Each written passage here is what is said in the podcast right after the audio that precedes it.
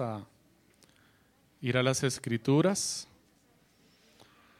Hoy vamos a iniciar con un nuevo libro en el Nuevo Testamento, el penúltimo libro de la Biblia que se llama Judas, la epístola de Judas a los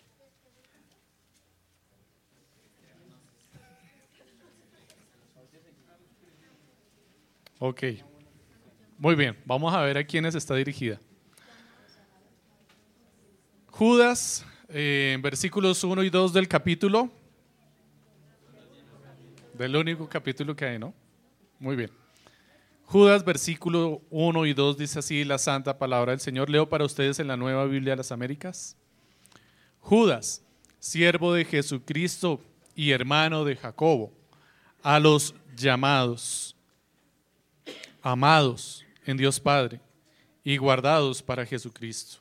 Misericordia, paz y amor les sean multiplicados. Amén. Pueden sentarse mis hermanos. Muy buenos días aún para todos. Damos la bienvenida a las personas que nos acompañan por primera vez. Nos agrada que estén entre nosotros. Esperamos poder en este espacio edificar sus vidas por medio de la palabra del Señor y que salgan tan reconfortados y bendecidos como lo hemos sido nosotros por medio de la palabra. Esperamos poder mostrar a Cristo en medio de este espacio, que este púlpito sea opacado por la gloria y la majestad del Señor y de su palabra, para que toda la gloria se la lleve el Señor y su santa palabra. Y los ojos, sus ojos, amados hermanos, como decía en mi oración, no se posen en mí, más que para ver mis defectos y se posen en el Señor para ver la gloria de su palabra.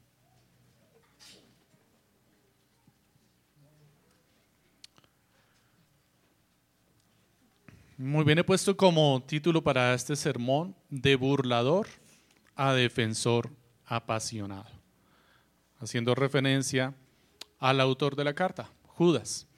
Esta es la epístola de Judas, dirigida a quienes? Vimos el destinatario, ¿no? ¿Quiénes son los destinatarios?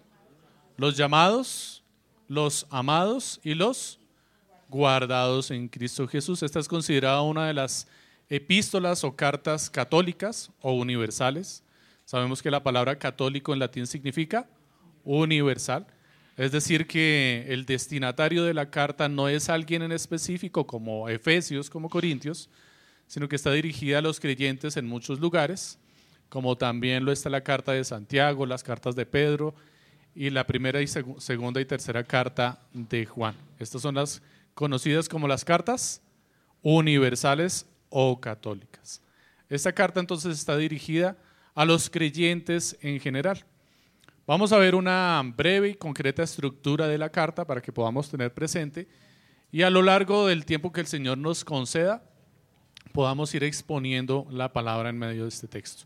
Vamos a encontrar entonces rápidamente que tenemos, como todas las epístolas, todas las cartas de la época, una introducción. En la introducción vamos a encontrar el autor y los destinatarios. Vamos a encontrar posteriormente el propósito de la carta, el cuerpo de la carta y finalmente una conclusión o la despedida de la carta. Dentro de la introducción lo común es que encontremos el autor, y los destinatarios. El autor que encontramos en esta carta es quién? Judas. ¿Cuál Judas? Siervo de Jesucristo o esclavo de Jesucristo, la palabra que aparece allí es dolos, que traduce esclavo literalmente de Jesucristo, y se identifica como hermano de Jacob. La pregunta entonces es, bueno, ¿cuál es este Judas? Dentro de muchísimas opciones que encontramos en las escrituras de hombres llamados Judas, que era un nombre muy común, me voy a centrar en cinco posibles. Tenemos el primero, uno de los conocidos, lo leíamos ahora dentro de la lectura pública de la palabra en Mateo, es Judas el Iscariote. ¿Será posible que este sea el autor de la carta? Ok, no. Claramente podemos entender por qué Judas el Iscariote no es el autor de la carta. Tenemos en Hechos 3.7 que Lucas hace referencia a un Judas llamado el Galileo. Este Judas el Galileo levantó una revolución en los tiempos anteriores de Jesús y en esa revolución, esa sedición, murió. Así es que este Judas tampoco es posible. Lucas capítulo 6, versículo 16 se nos menciona a otro Judas. Dice que es Judas, el hijo de Jacobo. ¿Sabe cuál es este Judas? Es uno de los discípulos de Jesús, es uno de los doce apóstoles, este otro Judas que está mencionando Lucas allí en 6.16. ¿Por qué puede ser o por qué no es este el Judas del que estamos hablando en esta carta? Porque este Judas es uno de los apóstoles de Jesucristo y los apóstoles de Jesucristo en sus cartas se identificaban como apóstoles de Jesucristo. Sí, también vamos a encontrar referencia específicamente de parte de Pablo, que se identifica como es siervo de Jesucristo, no esclavo como lo está haciendo aquí Judas. Pero es muy poco probable que este Judas, el apóstol de Jesucristo, haya sido el autor de la carta, porque además este Judas es hermano de Jacobo, no hijo de Jacobo. Entonces no es el apóstol Judas el que escribió la carta. Nos queda Judas llamado Barsabas. Este no es demasiado mencionado en las escrituras y por causa de su impopularidad no es muy posible que sea, porque Judas cuando menciona solamente su nombre Judas, asume que como la iglesia es amplia la que está dirigiendo la carta, todos van a saber de quién se trata.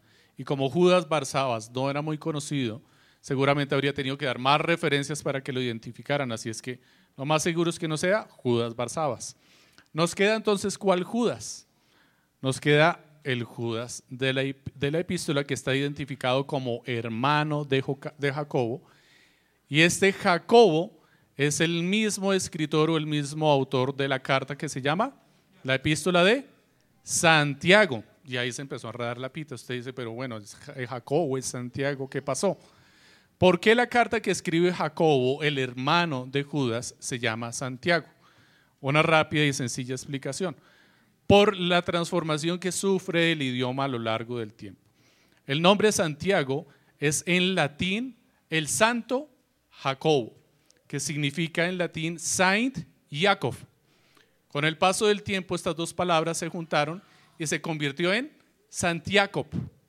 Y finalmente recibió la transformación con la que nosotros lo conocemos hoy como Santiago.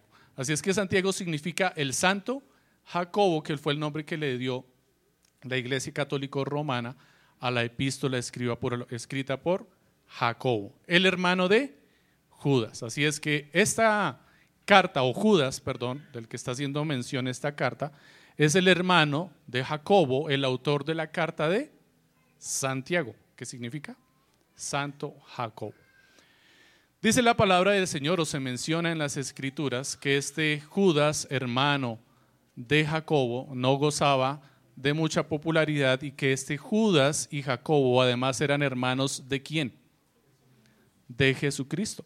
Así es que la carta que estamos leyendo fue escrita por Judas, el hermano de Jesucristo, de lo cual Judas no quiere hacer una referencia muy directa. Él no quiere presumir de su parentesco con Jesucristo, más bien si quiere presumir del parentesco que tiene con su hermano Jacobo y tiene una muy buena intención para esto y espero poder eh, explicar o llegar a ese punto en el desarrollo del sermón. Entonces tenemos eso como la introducción de la carta de Judas.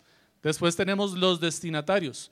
Los destinatarios aquí no se les identifica con una posición geográfica, sino más bien con una posición teológica. Eh, Judas los identifica y los define teológicamente. ¿Cómo los define Judas? Ya lo mencioné anteriormente lo define con una tripartición o con tres palabras, que de hecho para el desarrollo de la carta de Judas va a ser muy común. Dentro del contexto judío y Judas como buen judío acostumbraba a escribir las, las cosas de una forma poética o agraciada. Y era muy común que ellos utilizaran quiasmos en medio de la escritura, una figura poética, una figura literaria. Estos quiasmos se pueden componer de diferentes formas. Y aquí vamos a encontrar diferentes tipos de quiasmos. Quiero que revisemos nuevamente el texto y podamos ver una referencia, una división que Judas va a utilizar muchas veces durante la, la carta y es la división en grupos de tres. Entonces vamos a encontrar que él se identifica como Judas, además como siervo de Jesucristo y además como hermano de Jacobo. Va a dirigir su carta a quién? A los llamados, amados en Dios el Padre y guardados para Jesucristo. De hecho, ahí podemos también entender o comprender que si los amados son en Dios Padre y los guardados son para Jesucristo, entonces ellos son llamados por el Espíritu Santo. Y finalmente, la oración que Judas desea para los oyentes de su carta es misericordia, paz y amor. ¿Listo? Podemos encontrar la referencia, cómo está dividido el texto en grupos de tres. Esto, eh, de tres. Esto es intencional, ¿ok? Esto es intencional de Judas y tiene un propósito para con ello. El propósito de la carta lo vamos a encontrar de los versos 3 al 4. ¿Cuál es la intención que Judas tiene para escribir la carta? Dice, amados, por el gran empeño que tenían escribirles acerca de nuestra común salvación, he sentido la necesidad de escribirles para qué?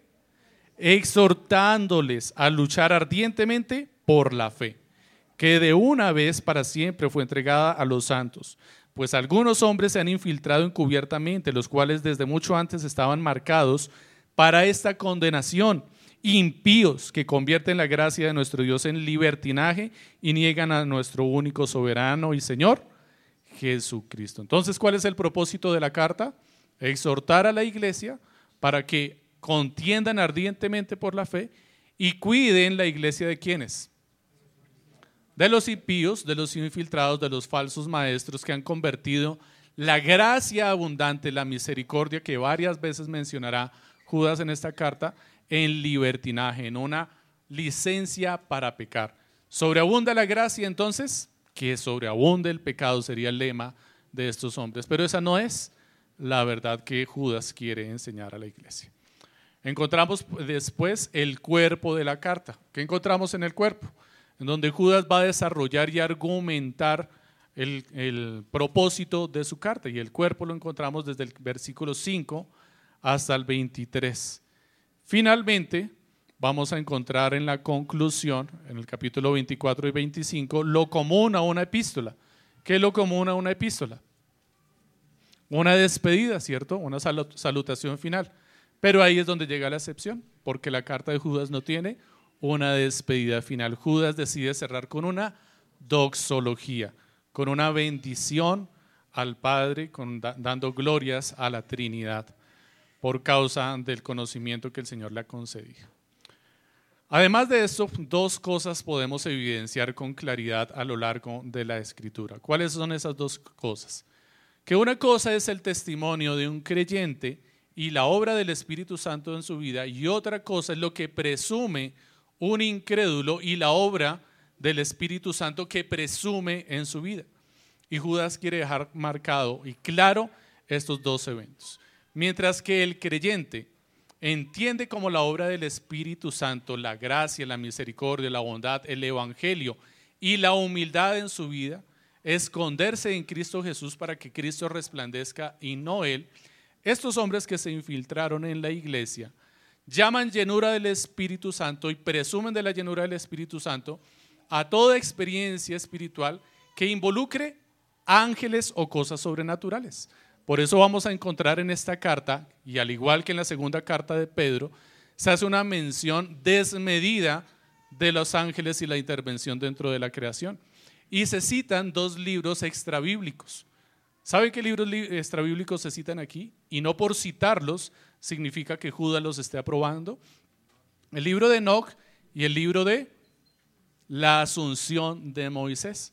Y Judas cita estos libros precisamente porque estos son los libros que están utilizando estos falsos maestros para presumir de su experiencia espiritual y de su condición espiritual acerca de la relación que mantienen con los ángeles.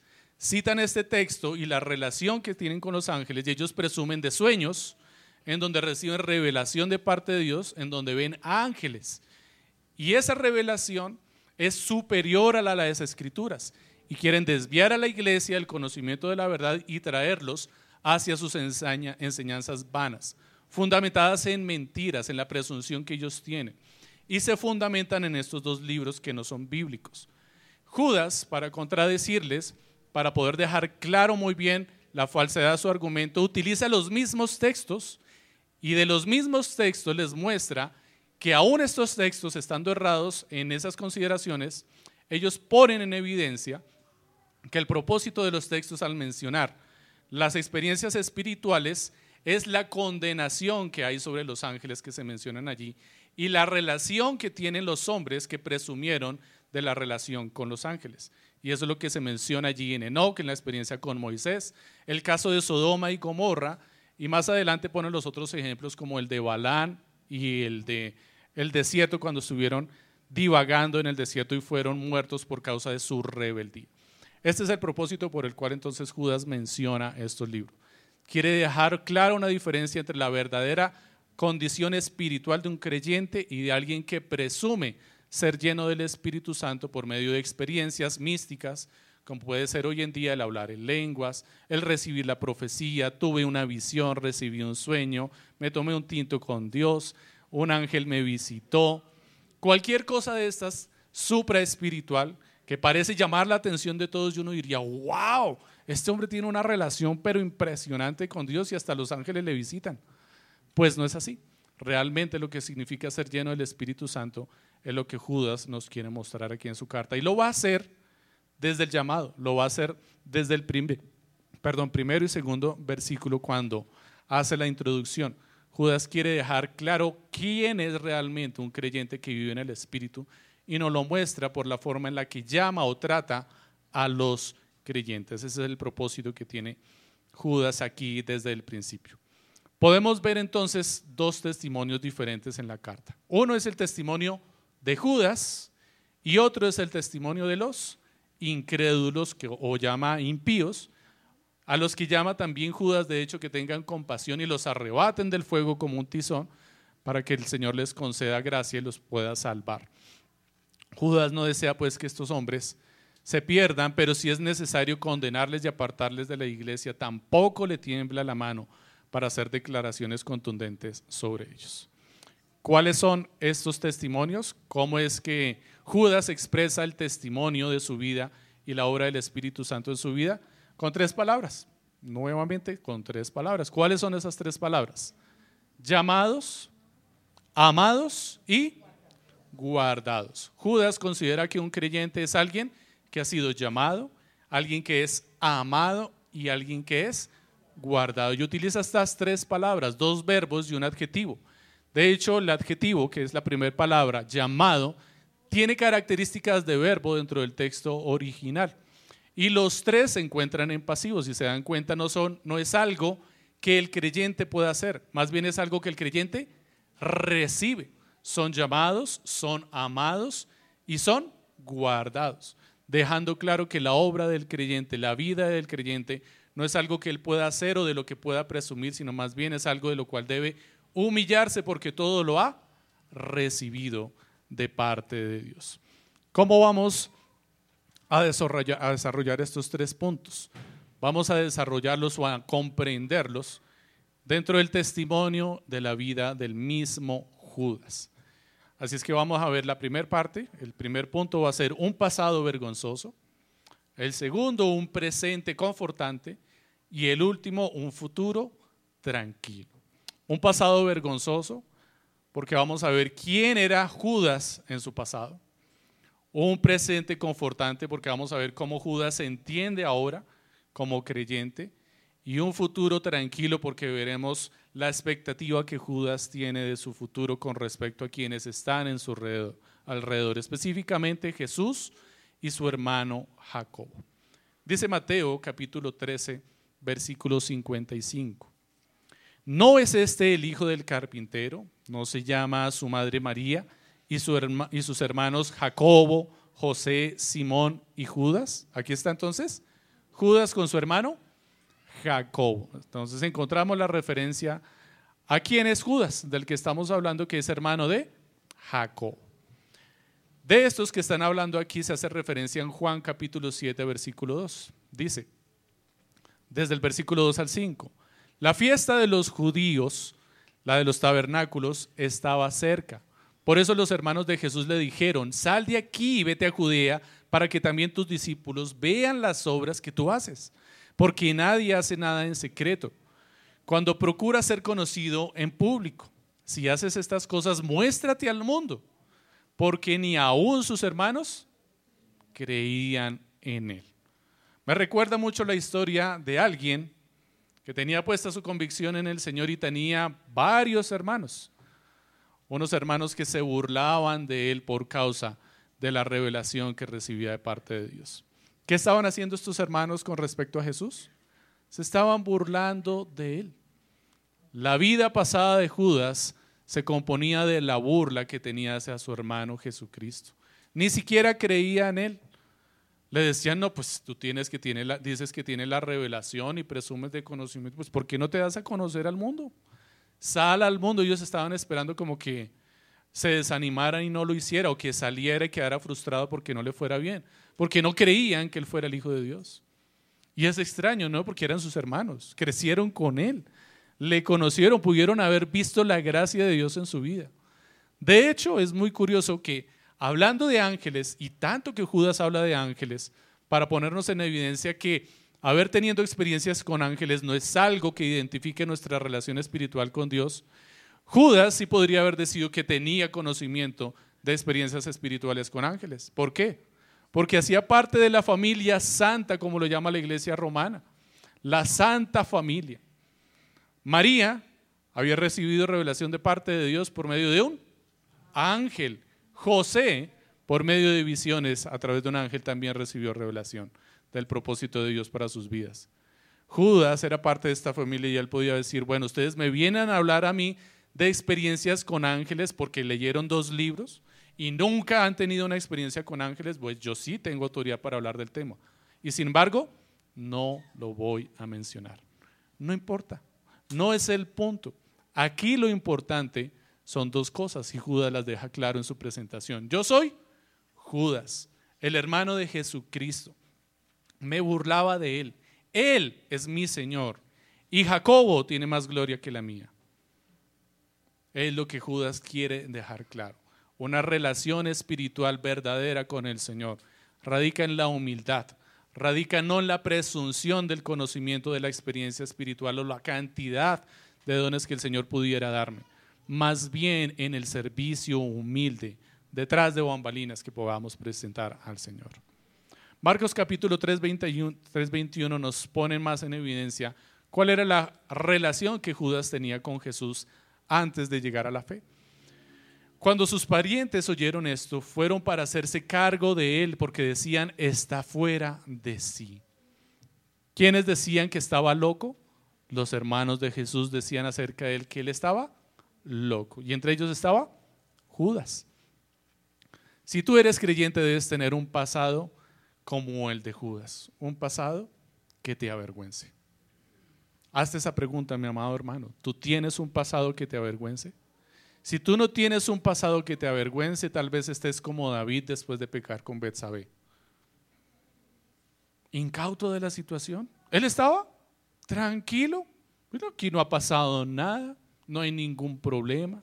Su pecado se hizo evidente hasta que llegó el profeta, hasta que el profeta le puso en evidencia la perversión de su corazón y se dio cuenta de la, de la calidad, del tamaño de su pecado. Si tú no tienes un pecado que te avergüence, entonces ¿de qué te has arrepentido? ¿Estás arrepentido? Puedes decir que te has arrepentido de algo, entonces mira para atrás y vas a encontrar un pasado como el de Judas. Un pasado de un burlador, un pasado vergonzoso, un pasado que tal vez quisieras ocultar, pero que ahora en Cristo seguramente será tu gloria. Porque si pones en evidencia la condición de tu pasado, como vamos a encontrar la evidencia en toda la escritura, que no oculta los defectos y los pecados de los autores y compositores, si ponemos en evidencia nuestro pasado vergonzoso, solo una cosa va a resplandecer entre nosotros, Cristo y su gloria.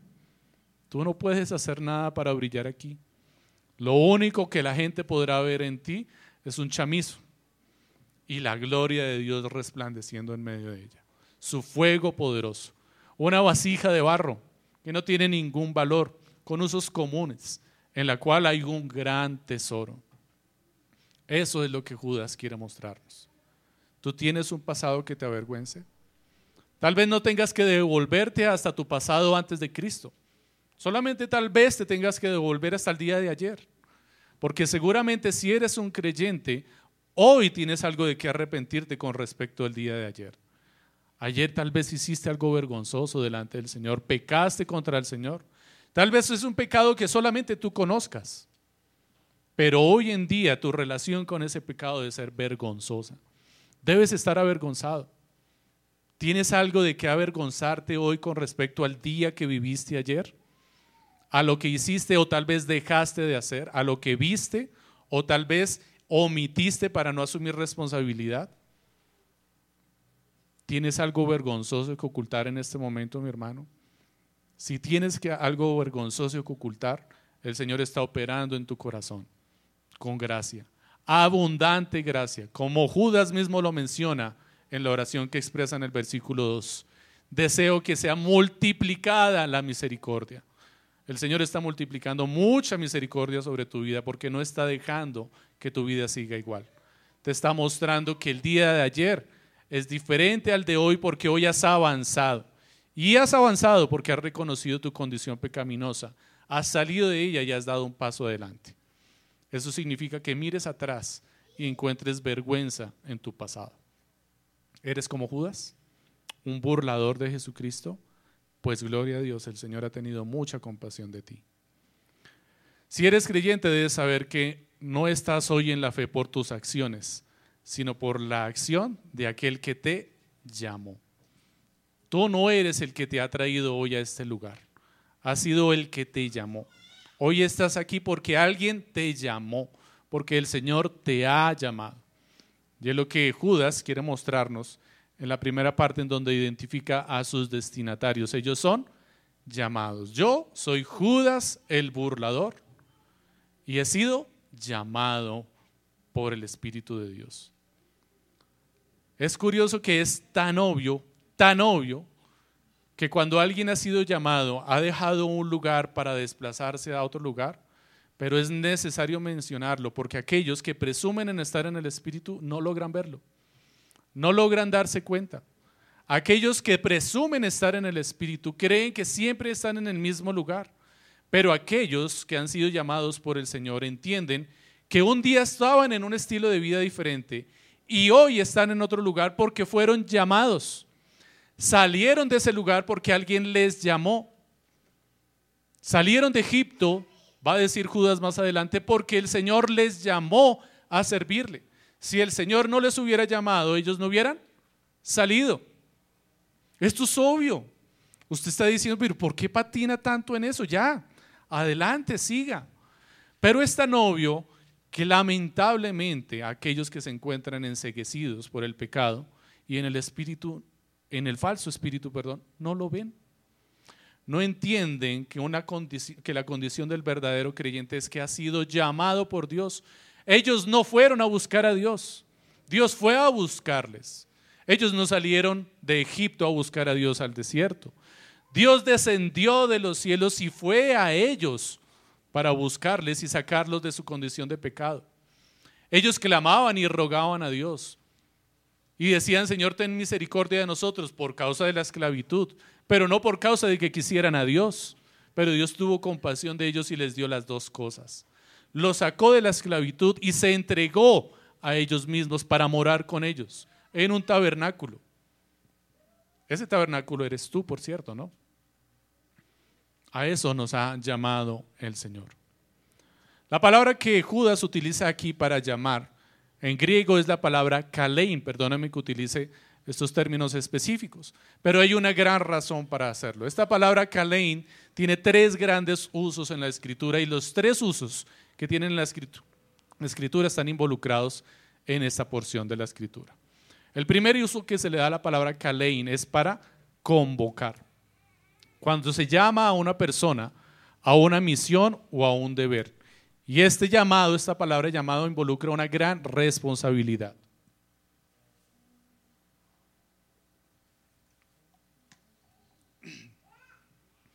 El cristiano, podemos decir, es llamado a servir a Cristo con una gran responsabilidad. El Señor nos ha llamado para servirle y la causa o la relación que tenemos con el servicio a nuestro Señor, según el primer uso de la palabra llamado, es responsabilidad. Otro uso que se le da a la palabra llamado en la escritura es invitación. Esta palabra es utilizada cuando alguien es llamado o invitado específicamente a una fiesta, a una celebración, a una ocasión alegre. Así es que entendemos con claridad que también el Señor nos ha llamado, o más bien, nos ha invitado a servirle a Cristo con alegría. Entonces, el Señor nos ha llamado a servirle con responsabilidad. Nos ha llamado a servirle con alegría. Y por último, esta palabra es utilizada cuando alguien es llamado a rendir cuentas, cuando alguien es convocado en una condición judicial. Así es que el cristiano está llamado o convocado para rendir cuentas por los frutos de nuestro servicio a Cristo. Y tenemos claros ejemplos, seguramente mientras yo mencionaba estas tres palabras de llamado, usted está recordando el uso de estas palabras dentro de las escrituras. ¿cierto? Cuando llega el Señor y llama a sus siervos a que rindan cuentas de lo que hicieron con sus talentos. Cuando está el Señor y hace una gran invitación, convida a muchos a un banquete, a una fiesta. Tenemos los llamados claros en nuestra mente del Señor. El Señor nos ha entonces llamado a servirle con responsabilidad, con alegría y rindiéndole cuentas de los dones que nos ha dado. Judas entendiendo con claridad la relación que tiene con su Señor. Más adelante, en los versos 3, 4 y 5, le va a llamar a Jesucristo déspotes. Él es nuestro déspotes. Él es el déspotes de Judas. Él tiene claro que si Él es su esclavo, el Señor Jesucristo es su amo, su Señor soberano. ¿Qué es lo que significa la palabra déspotes? Él es el soberano. Él es mi amo. Yo soy su esclavo, Él es mi Señor, Él es mi dueño. Yo tengo que rendirle cuentas a Él de lo que Él me ha dado, porque Él es el que me ha llamado. De entre muchos que estaban allí, Él me eligió a mí y me llamó por mi nombre, el nombre que me avergonzaba, y me dio un nuevo nombre, y me ha llamado por ese nuevo nombre. Ahora soy esclavo de Jesucristo dejamos de ser esclavos del tirano, del que servíamos en Egipto, del faraón, y fuimos llamados para servirle con libertad, gratitud y amor a nuestro Señor que está en el desierto.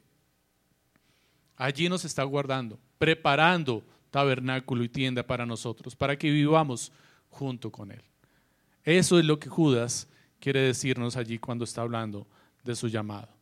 Una última característica de esta palabra llamado es que la palabra que se utiliza allí como llamado en sus tres usos comunes en la Biblia, para los tres es irrevocable.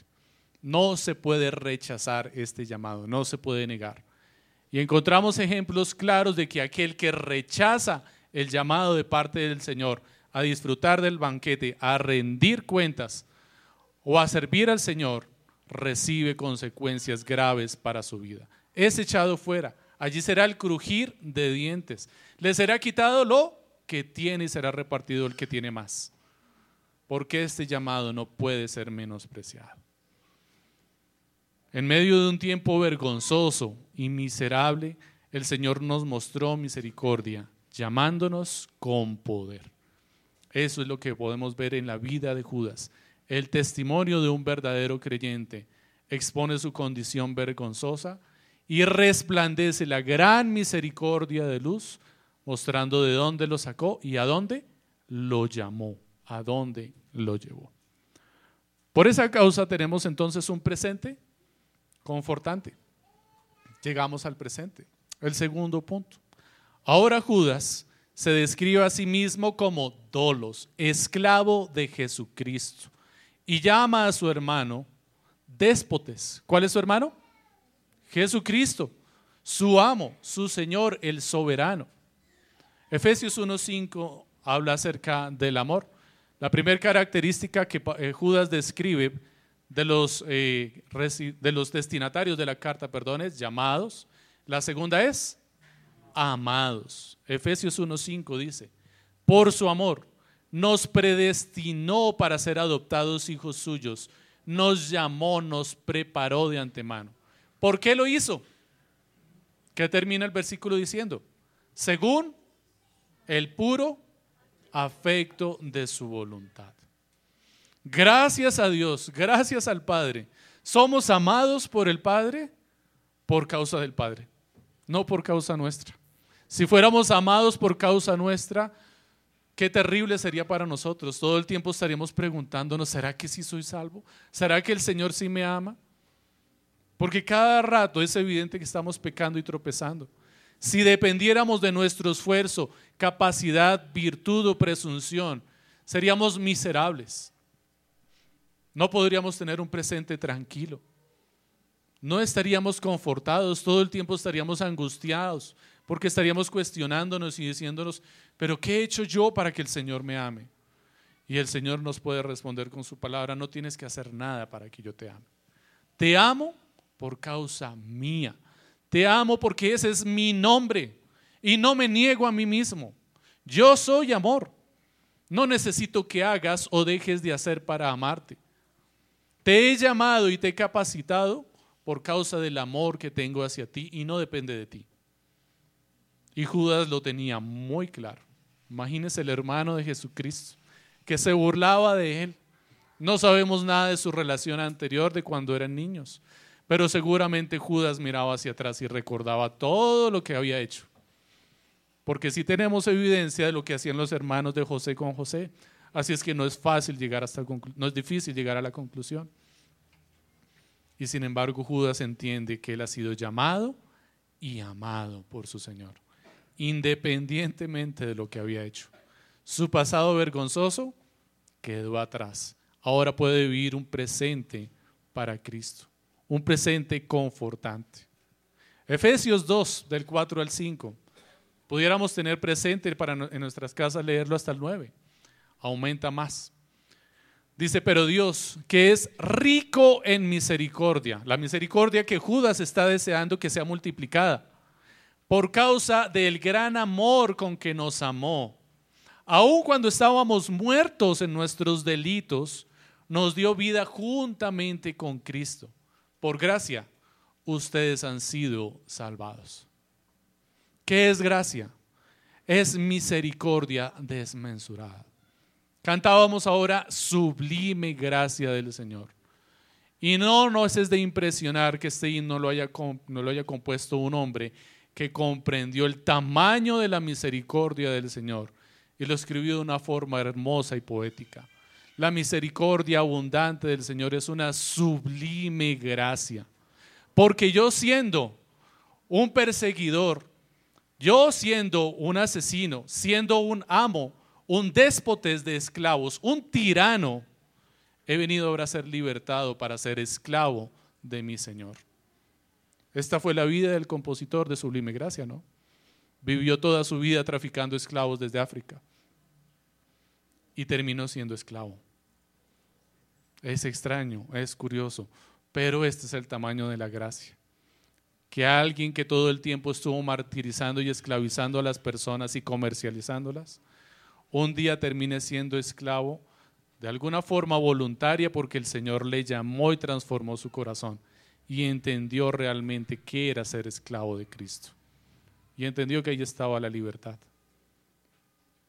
Ahora vive para traer libertad a otros, para llevarlos a la esclavitud de Cristo. El dolos que Judas entiende y tiene muy claro. Isaías 43, 25 dice, yo, yo soy el que borró tus transgresiones. ¿Y por qué lo hice? Dice el Señor. Por amor a mí mismo y no recordaré tus pecados. Nuevamente el Señor nos recuerda y nos dice, es por amor a mí mismo que yo te amo y he perdonado tus pecados. He olvidado tu pasado vergonzoso. Ya no te veo más como Judas. Ahora eres esclavo de Jesucristo. Ahora Él es el hermano de Jacobo. ¿Tienes un pasado vergonzoso que ocultar? Libérate de ese pasado, mi hermano. Tú que me estás oyendo hoy por primera vez, Libérate de ese pasado vergonzoso y sácalo a la luz. Entrégaselo al Señor, porque ahora ese pasado vergonzoso es tu gloria. Es lo que te debe reconocer e identificar delante de los demás. Ese pasado vergonzoso es leña para el fuego que tiene el Señor para tu vida, para la gloria que el Señor quiere traer a tu vida.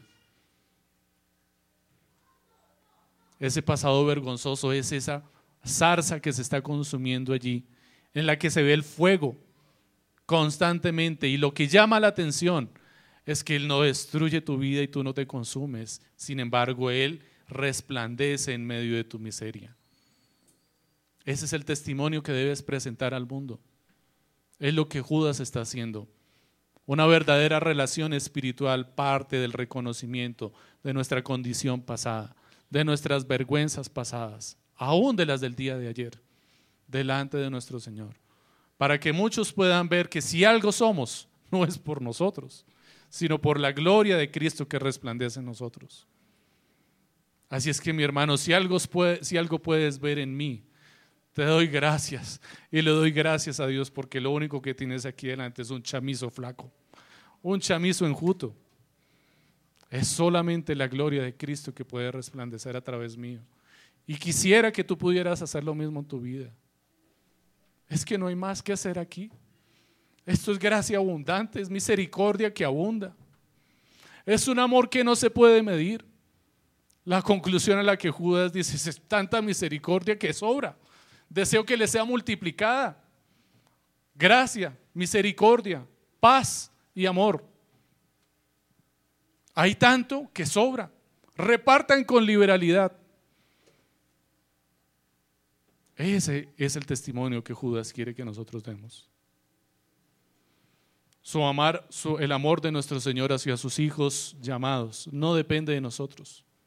Él nos ama porque Él es amor. ¿No es reconfortante tu vivir presente? Si estás en la fe, ¿no te reconforta esto? ¿No te trae tranquilidad tu presente?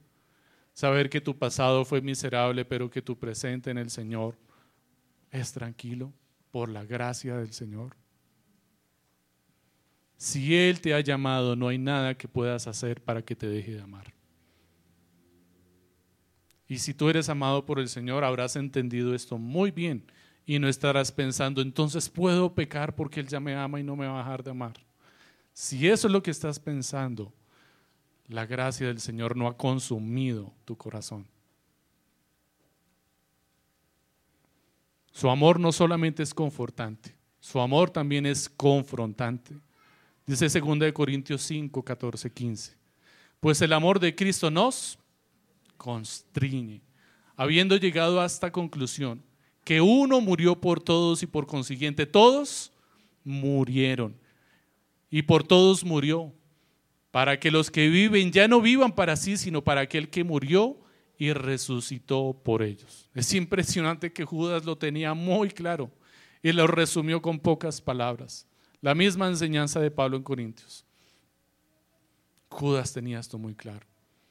El amor del Señor nos constriñe, nos empuja mueve nuestras entrañas y nos lleva a vivir para el Señor, a servirle.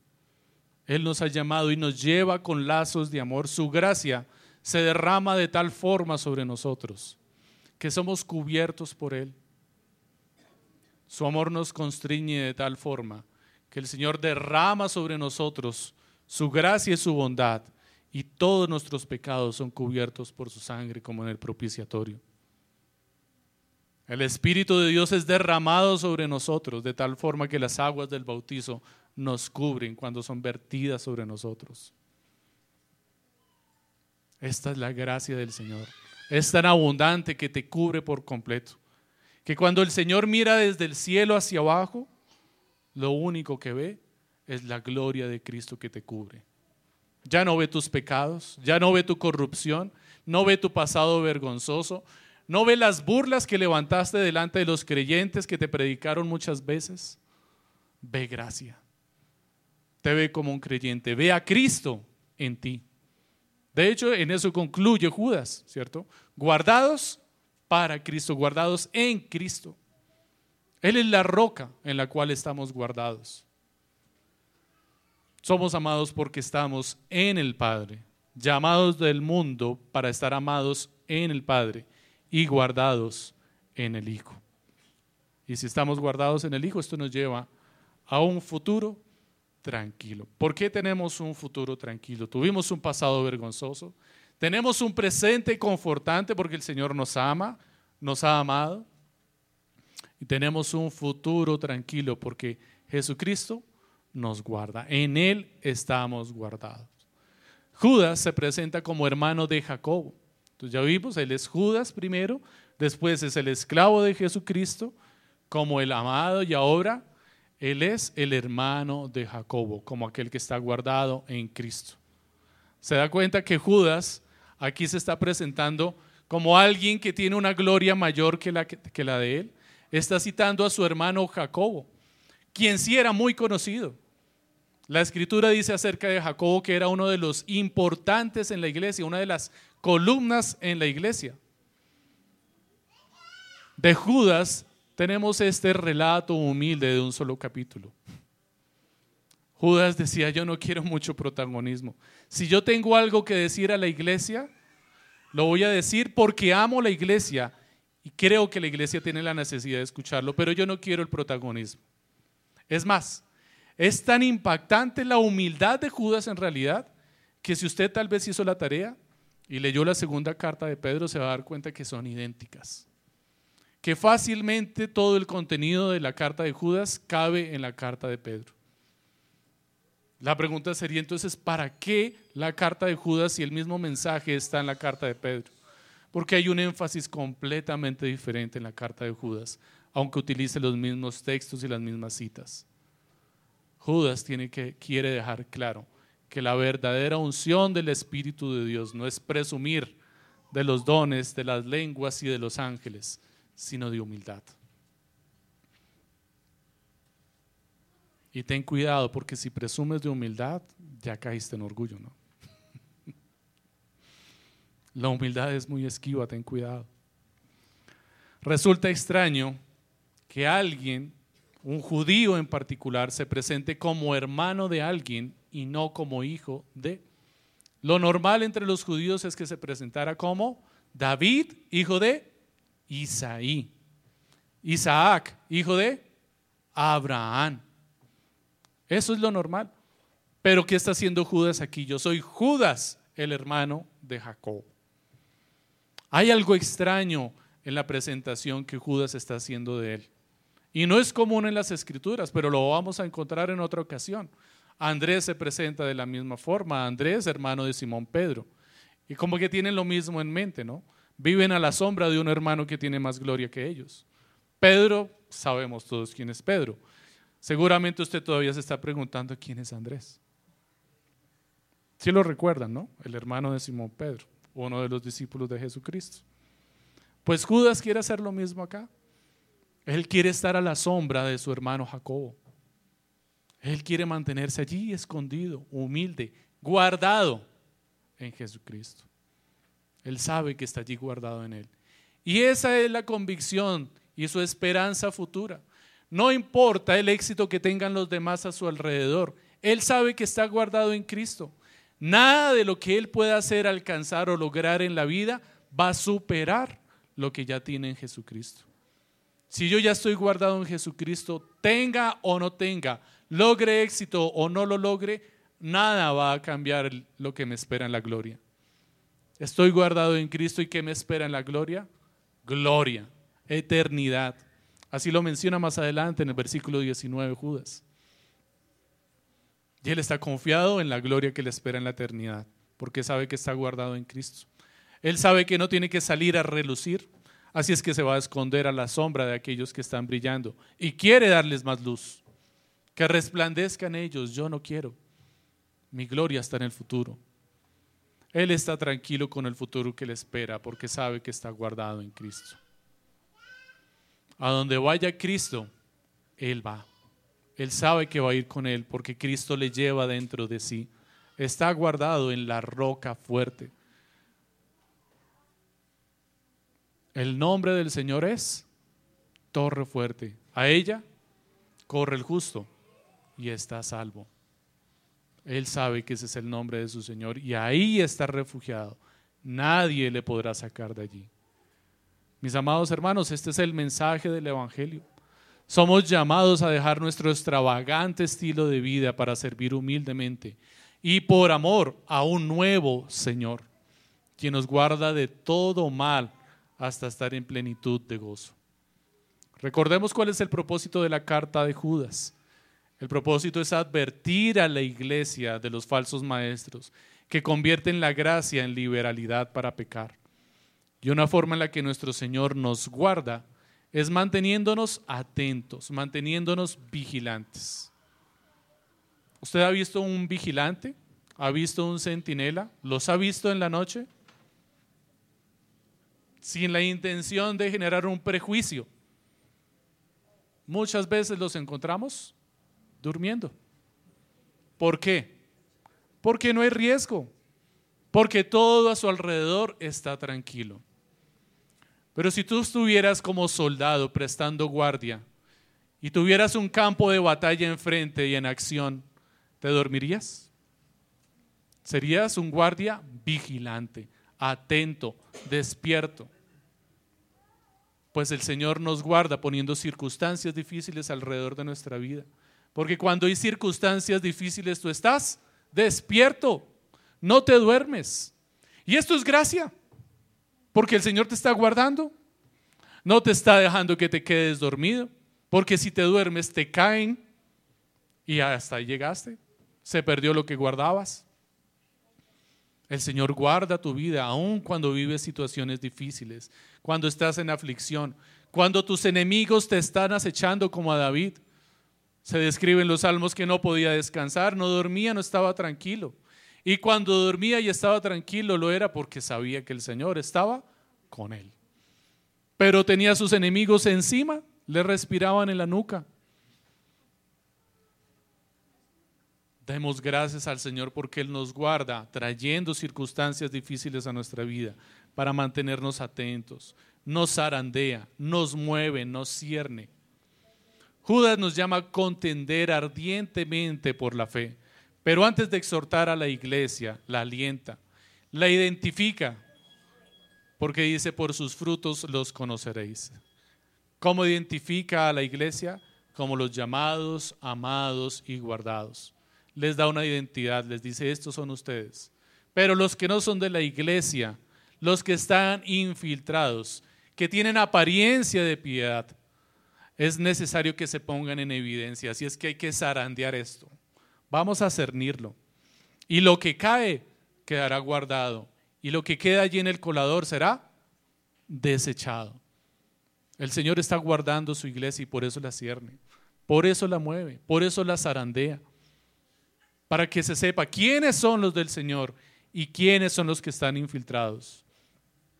Mientras el Evangelio se predique en el púlpito.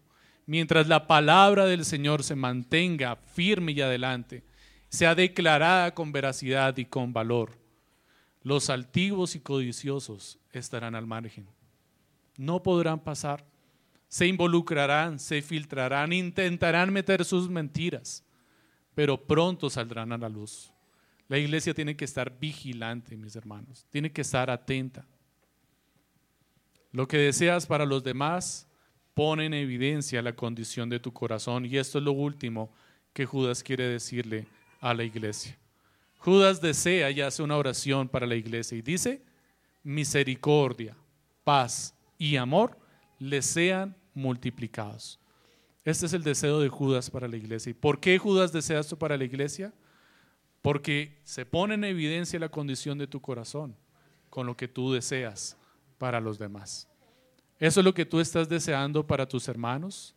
Eso es lo que tú deseas para tu hermano en la carne ese que es tu familiar. ¿Cuál es tu relación con tu hermano? Con tu hermano en la carne y con tu hermano en el espíritu. ¿Tratas a tu hermano como Judas trató a Jesús? ¿Todavía vives en el pasado vergonzoso de Judas, burlándote de tus hermanos? ¿O tratas a tu hermano como Judas trataba a Jacobo, dándole un lugar de eminencia? humillándose y considerándose menos y teniendo por alto estima a los demás. Este es un mensaje directamente para hermanos, en la sangre. porque nos está hablando Judas de sus dos hermanos y de la relación que tenía con sus dos hermanos. A uno lo menospreció y era el más alto de todos. Y al otro lo levantó, siendo tal cual como él. Y eso por la gracia que Jesucristo le expresó. Tuvo compasión de él. Judas tenía muy claro que la gracia del Señor es abundante y generosa. Él tuvo misericordia de nosotros cuando vivíamos un pasado vergonzoso. Nos da paz en medio de nuestras circunstancias presentes y podemos ver que nos ama al darnos su fruto, un futuro eterno. La misericordia es la relación que Dios tiene con sus enemigos. Y nosotros éramos sus enemigos, muchos. Otros aún siguen siendo sus enemigos. No le quieren ver, no le soportan, no le escuchan y se burlan de él. Sin embargo, el Señor sigue teniendo misericordia de nosotros y nos muestra su gracia. Habiéndonos mostrado su gracia, nosotros podemos estar en paz. Es lo que sigue en el texto. ¿Por qué tenemos paz? Porque Él tuvo misericordia de nosotros. Y si tú estás en paz, te sientes amado y puedes amar. Es congruente. Podemos ver cómo Judas organizó meticulosamente cada una de las palabras que utilizó en su texto. Y todas están coordinadas. Aquí podemos encontrar una expresión que a mí me causó mucho terror en el bachillerato. Trinomio cuadrado perfecto. Judas hizo aquí un trinomio al cubo perfecto. Relacionó tres ideas diferentes en tres secciones diferentes y las tres encajan perfectamente. Y esto no causa terror. Esto causa alegría. Esto trae satisfacción y paz. Doy gracias a Dios porque me hace ver que no contiendo por la fe, sino por mi orgullo. Mi discusión, mi exposición, mis pretensiones no son muchas veces por la fe, son más bien por mi orgullo. Y doy gracias al Señor porque me lo ha mostrado. No me ha dejado como aquellos que están ciegos que lo que es evidente no lo podían ver. Me consideraba superior a mí mismo y me enaltecía por encima de mi prójimo, de mis hermanos, menospreciándoles, no solamente en la carne, sino en la fe. He olvidado que soy llamado y a veces pienso más bien que yo fui quien llamó a Dios a su vida. ¿Has escuchado esa expresión, verdad? aquí yo estoy a la puerta y llamo. Pero ¿en dónde centras la parte del mensaje? Si tú abres la puerta, el Señor viene a tu vida, invítalo a tu vida. Tú terminas llamándolo a Él. Pero el mensaje hace el énfasis en dónde? En que Él fue el que nos llamó. ¿Tú fuiste acaso al cielo a buscarlo a Él? No, Él descendió de los cielos y se despojó de su gloria por buscarte a ti. Desnudó su mano y dice que la metió en el lodo cenagoso para rescatarte de tu pasado vergonzoso. Esto es el Evangelio claro y contundente. Necesito recordar mi pasado vergonzoso. Mi hermano, tú necesitas recordar tu pasado vergonzoso. Necesitas entender que eres amado por su misericordia. Necesito ver que mis esfuerzos no van a mejorar mi futuro más de lo que Él ya tiene reservado para mí. Nada de lo que tú puedes hacer mejorará la gloria que Él tiene preparada para ti. Necesito mostrarle a mis hijos el Evangelio entre Judas y su hermano Jacobo, y no la arrogancia con la que Judas trataba a su hermano Jesús. Que mis hijos aprendan a tratar a sus hermanos como Judas trataba a Jacobo y no como Judas trató a Jesús. Enséñales eso a tus hijos. Necesito orar para que mis hermanos les sea multiplicada la misericordia, la paz y el amor. Y para que a mí me sea concedido el honorable título de esclavo de Jesús y el hermano del destacado Jacob. Es necesario que Él crezca para que yo mengue. Demos gracias al Señor, mis hermanos.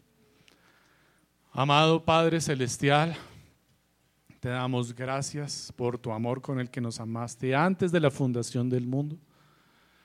Santo Espíritu de Dios, te damos gracias porque tú nos has llamado a vivir para tu gloria, para la extensión del reino del Padre. Amado Señor y Dios Jesucristo, Todopoderoso y Soberano, te damos gracias porque en ti estamos guardados, Señor, y no hay nada que nos pueda arrebatar de tu mano. Tu mano nos sostiene, nos sustenta, Señor. Alma mía, bendice al Señor y no olvides ninguno de sus beneficios. Recuérdame, Señor, mis vergüenzas y mi pasado, para que pueda dar gloria a tu nombre y ver de dónde me sacaste y a dónde me has traído y lo que me espera, lo que estás guardando, Señor, para nosotros en la eternidad. Y poder vivir tranquilos y conformes con el presente que nos has dado lleno de amor. Te damos gracias, amado Señor, porque tu gracia ha sobreabundado en medio de nosotros, Señor. Y te clamamos para que podamos hacer lo mismo con aquellos que se encuentran en oscuridad, en tinieblas, confundidos, apartados, para que podamos arrebatar algunos tizones del fuego, Señor, por tu gracia y por tu poder, para tu gloria, Señor.